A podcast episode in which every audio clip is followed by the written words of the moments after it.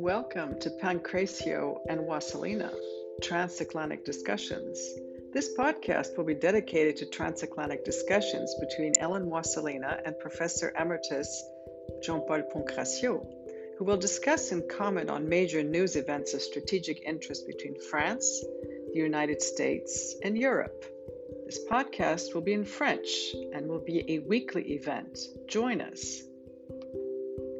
Ce podcast est une discussion hebdomadaire entre le professeur Pancracio et Hélène Vaselina en français sur les événements clés des deux côtés de l'Atlantique.